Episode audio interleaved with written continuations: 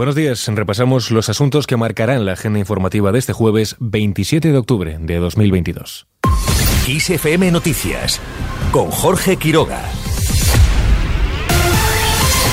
Pedro Sánchez visita hoy Sudáfrica. El presidente del gobierno iniciará este jueves su visita oficial al país con una reunión con científicos españoles que desarrollan su labor en el sur del continente. Tras su encuentro con los científicos se trasladará hasta la sede del gobierno sudafricano para entrevistarse allí con el presidente del país, Cyril Ramaphosa, con quien asistirá a la firma de varios acuerdos con motivo de esta visita. Especial capítulo merece la conversación que tendrán los dos sobre intercambios comerciales entre los dos países y la presencia de empresas españolas en Sudáfrica. En el día de ayer, Sánchez desde Kenia puso en valor los vínculos y oportunidades económicas que se abren con este país. En el terreno económico yo creo que es especialmente propicio esta relación bilateral.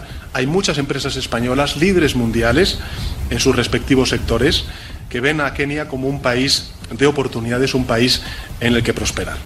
Kenia quiere tomar la referencia del mercado único que supone la Unión Europea, de ahí que las relaciones con España le permiten trasladar sus enseñanzas y vivencias.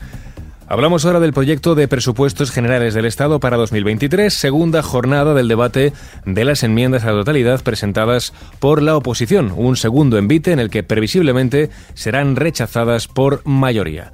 La ministra de Hacienda, María Jesús Montero, volvió a poner ayer en valor las virtudes de estos presupuestos. Claro que la pandemia y la guerra son factores que afectan a quienes ya estaban en una situación precaria. Y por eso estas cuentas protegen a los que son más vulnerables, como lo hicimos con el escudo social durante la pandemia que actuó como auténtico cortafuego, evitando que un millón y medio de personas entraran en situación de pobreza. Me gustaría insistir en que combatir la inflación es nuestra principal preocupación y los datos apuntan con toda la prudencia que estamos consiguiendo doblegar esa curva.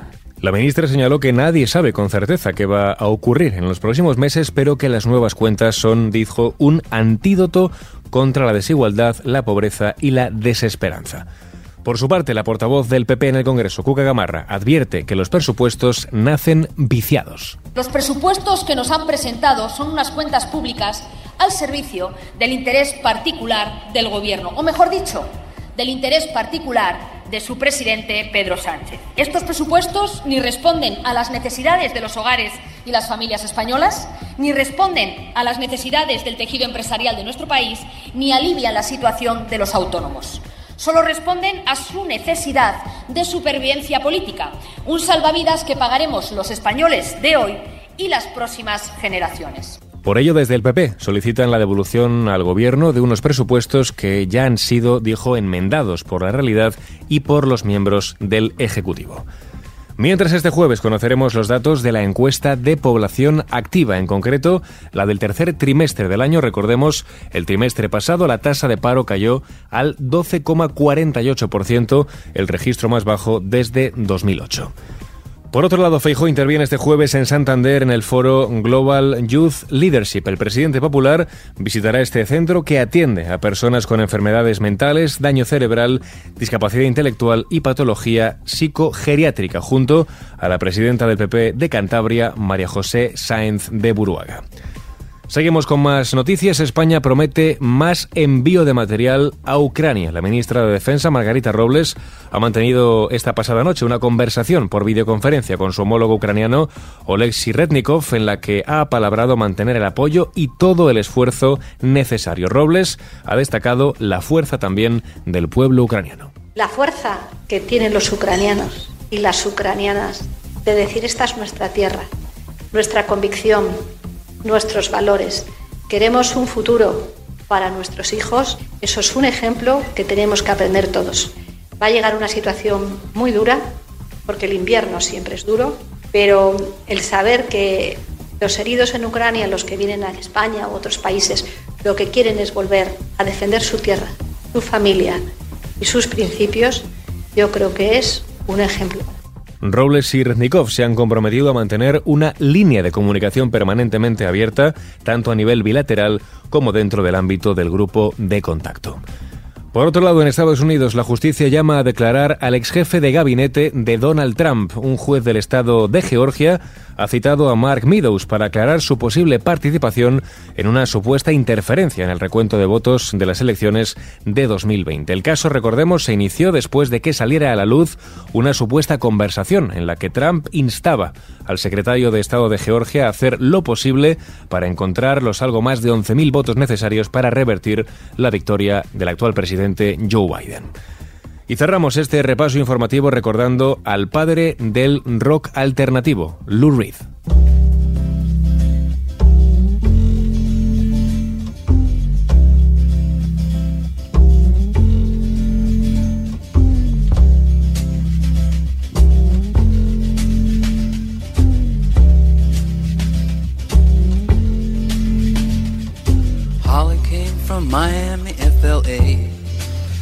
Pocos artistas de rock han sido más influyentes sin alcanzar el estrellato, su composición, inusualmente culta, y que a menudo abarcaba temas que burlaban las convenciones de la sociedad, especialmente en términos de drogas y sexo, abrió nuevos caminos que seguirían después otros artistas. Además, su voluntad de confrontar a su público lo convirtió en un precursor de vital importancia para la revolución punk de mediados y finales de los 70. A menudo decía que su objetivo era aplicar la libertad y la sensibilidad creativa de la literatura a la música rock.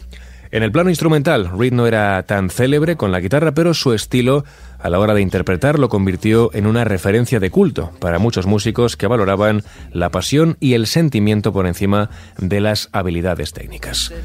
Así, con el recuerdo a Lou Reed, cuando se cumplen hoy nueve años de su fallecimiento, lo dejamos. La información, como siempre, continúa actualizada en los boletines de XFM.